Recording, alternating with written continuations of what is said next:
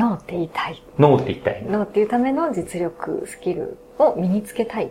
身につけたいですね。そこでやっぱ自信っていうのはやっぱ相手数存在すると思っていて、うん自信がぼ、僕はそんなに強い人間じゃないから、あのーなんかやっぱり相手が強いな、自分より強いなと思ったら、やっぱちょっと正直、ああ、怖えって思っちゃうんですね。うんでもその恐怖心をなくさないとノーなんて言えないので、その恐怖心をなくすために、やっぱ自分は自分という人間を理解してるからこそ、そのスキルとかを全部つけに行かないといけないと。で、ただ一方で、あの、生きていく、あの、やってきてる中で、すべてのものにまあ対してノーって言えるのって難しいなってのも思ったんですね。その部分を取らないといけない。で、やっぱりなんかその、結構落合陽一さんとか、あの、本とか、あの、ニュースピックスでお話聞いてたりすると、この人俺と年変わんないのに、すべての分野すごいなっていう。なんでこの人理系っぽい感じなのに、文系の歴史まで抑えてるのって。俺の得意なところすらこの人抑えてるみたいな感じで、正直ぜちょっと絶望したっていうのがあって、ただ、逆に言うと、この分野だったら落合陽一さんよりも僕の方が強いっていうところを作れれば、僕は落合陽一さんに部分的ではあるけど、ノーって言える、ノーって言える力が手に入るんだろうなって思った時に、やりたいなと。それが一番今、やっぱり好きで熱狂、熱中できる、この相談、キャリア相談とか、そういった部分ならできるんじゃないかなっていう。やっぱり著名な方とかが記事とか載せてても、これは違うなと思う、思えるし、うん一個の分野で突き抜けていきたいみたいなうん。そうですね。そうですね。うんうん。はいです。ね。面白いな。結構絶望しましたね。だから僕の中二病の僕が本来なるべき、なりたい姿だったんですよ、落合さんが。あー、もう、はいパーフェクトみたいな。パーフェクトみたいなうんそう。で、パーフェクト、あの、知識的とか、あの、パーフェクトです。なのに、努力もできる。うん。うん、時間をかけれるっていうところの行動ができるっていったところもできる。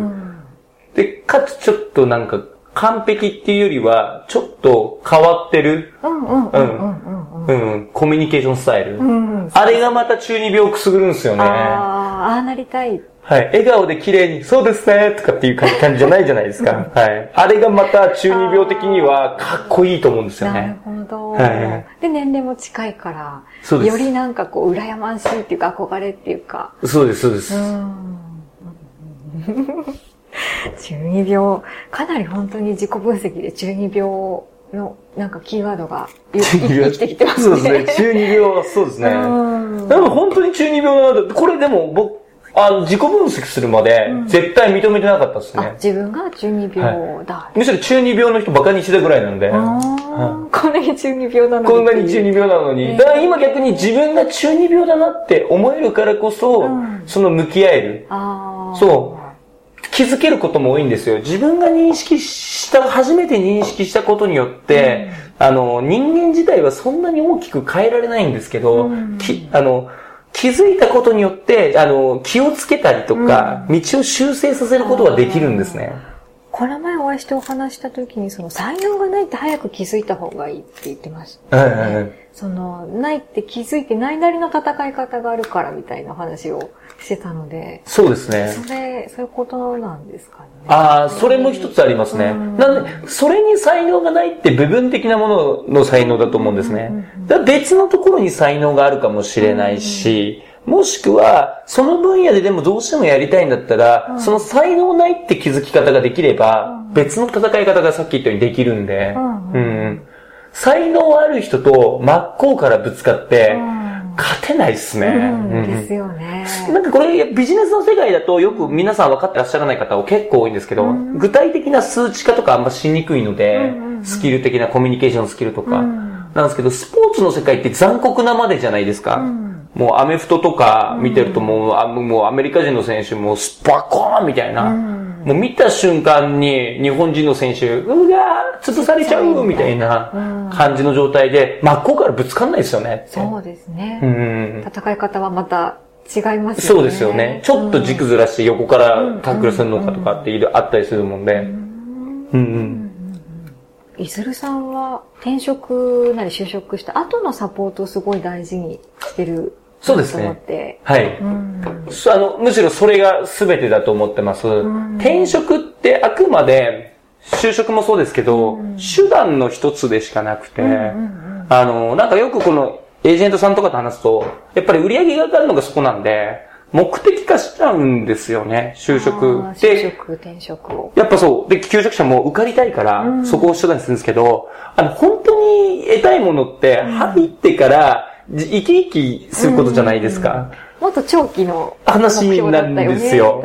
そう。なんで、僕の中で目的ってさっき言ったありたい姿になるってことが目的。その道を合わせるための転職とか就職って手段の一つでしかないので、むしろ入った後に、あのーまあ、うまくいかないところとかをサポートしてあげたりとか、やっぱり中長期って長い戦いなので、そう、長い戦いの時にモチベーションをちゃんと作ってあげたりとか、相談に乗ってあげたりとかは絶対に必要だと思いますし、うちって逆に言うと、あのーお金かけて広告とかあんまりやらなくて、全部紹介で回ってる会社なんですね。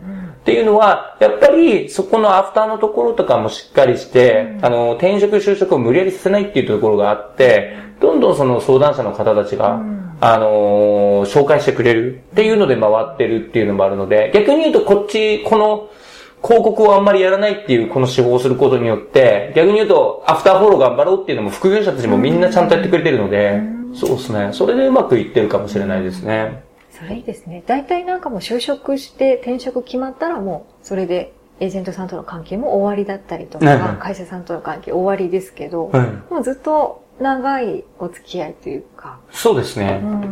なんか、それも本当に、そう、本当その通りで、途切れちゃうんですよね。うんで、やっぱり、あの、求職者の方たちは、僕らはこういうことを言ってても、うんあの、って言っても途切れるんでしょっていんう感じで思って、なんか連絡してくれなくなる時あるんですよ。うんこっち待ってるのに、みたいな。だからこっちから連絡して、うん最近どうさみたいな。あなんかすごい、ちょっと寂しいなっていう。特に僕さえ、あの、中二病をこじらせながら寂しがり屋でもあるんで、そう。来ないと、あれ、全然連絡来ないな、みたいな、うんうん。感じとかもあるんで、そう。そこはなんか、本当に意識してますかね。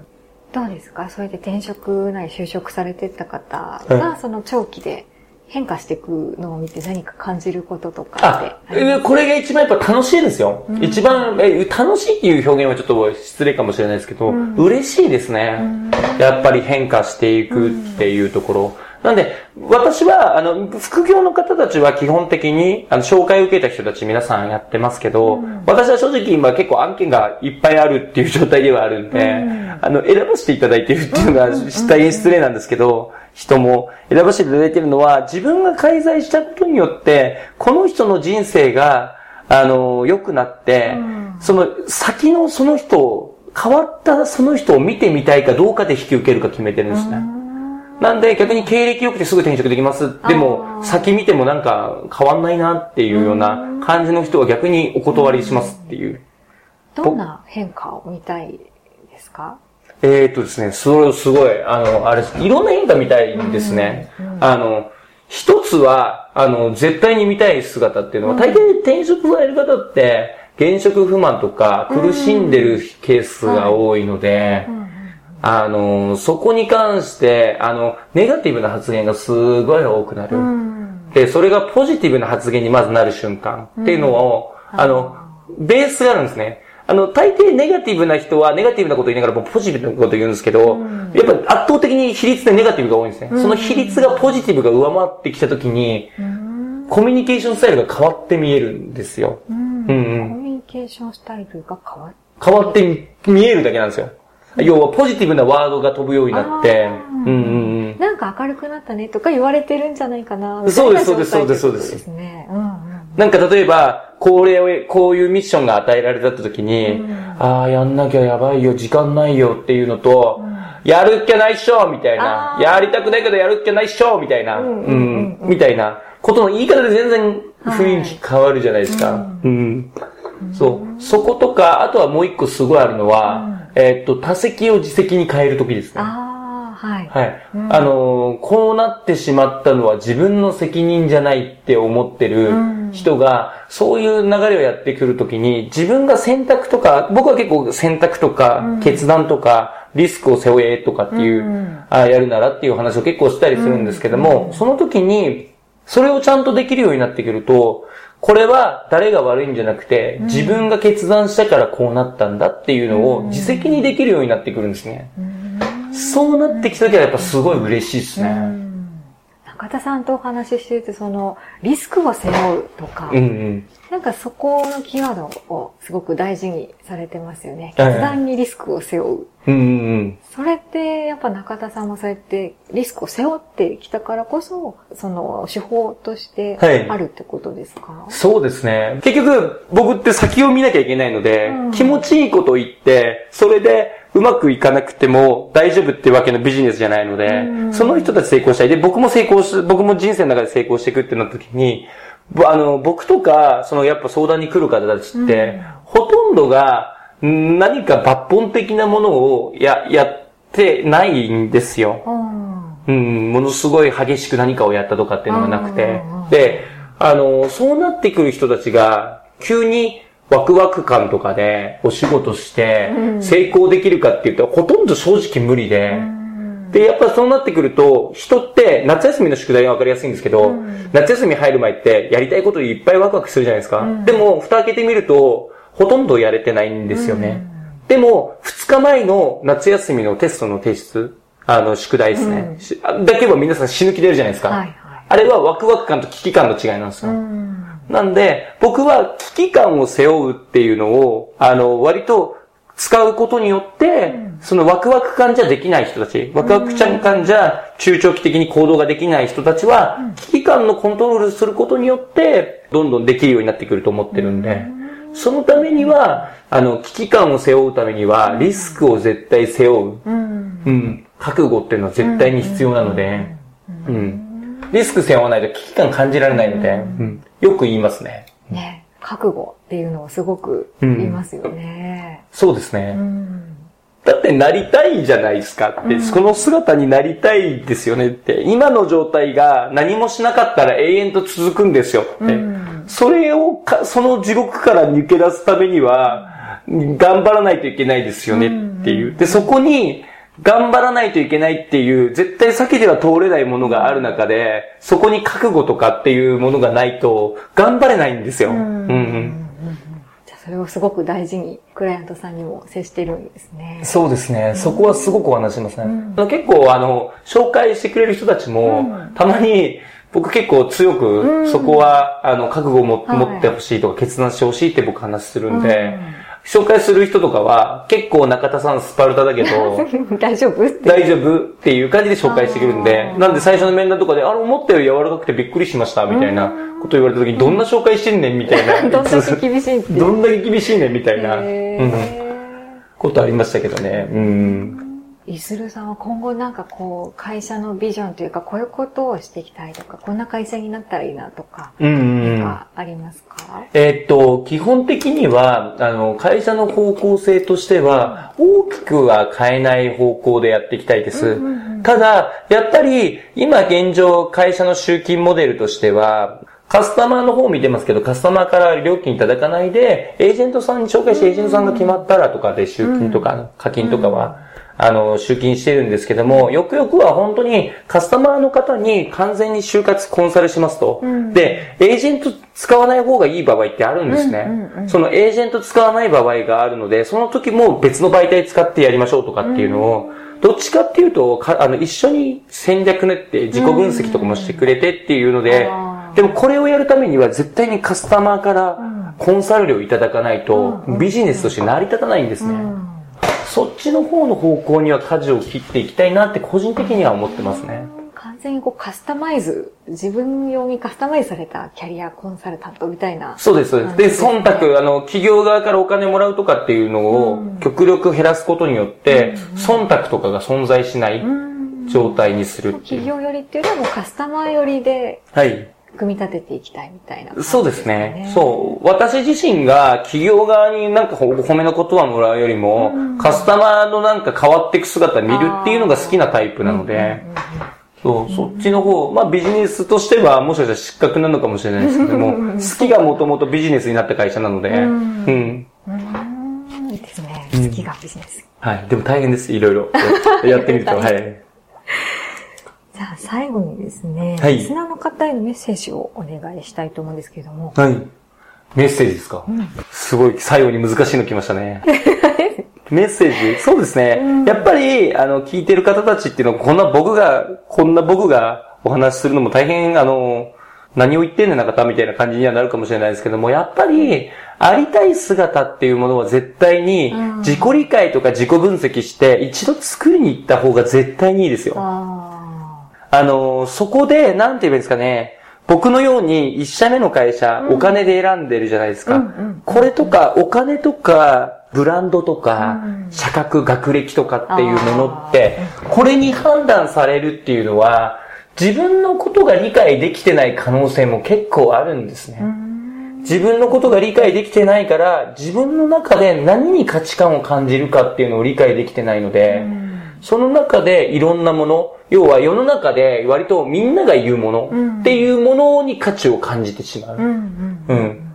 ものに価値観がいってしまって、でもそれを手にしても決して実はまず本当の価値観は違うから満足できなかったりとかっていうのは存在する。ので、そこの本当のなりたい姿とか見つけて、どういう価値観なのかっていうのは確かめに行った方がいいと思いますね。で、その新しい自分ならではの価値観というものが見つかった時に、大抵、あの、ビジネスであったりとか、生き方的に、普通に、あの、さっき言ったお金とか、あの、ブランドとかっていうのは、勝手に後でついてきます。なぜならば、自分の価値観っていうのは、それ一つの唯一のオンリーワンの可能性が非常に高いので、それが手に入ってくると、オンリーワンのものにいいって思う人たちが集まってき始めるので、そう。それがブランドになっていくみたいな。そうなんですよ。でこれが、そうですね、そこの価値観っていうのを見つけた人が、よくなんかあの、ツイッターとかのネット上でモブキャラクターみたいな、うん。モブキャラとかっていう、要は群衆の中の一一人、そう。モブキャラになるか、モブキャラにならないかっていうのって、僕そこの差しかないと思ってますね。徹底的にはい自分の価値観を取りに行くっていう感じですね。そうですね。うん。そそれ取りに行けば、何をするべきかっていうのが出てくると思うし、で、さっき言ったそれが出てきたけども、行動ができないよっていう人がいるんであれば、第三者、友達でもダメで、うん。全く関係のない、それこそいずれもそういう会社ですけど、はい。それの他にもいろんなサービス出てきてるので、ん。そう、そういったサービスとかの、あの、人たちにぜひ、あの、相談して、見てもらいながらやった方がいいですね。ありがとうございます。はい続き、裏会話でお話ししたいと思います。ありがとうございます。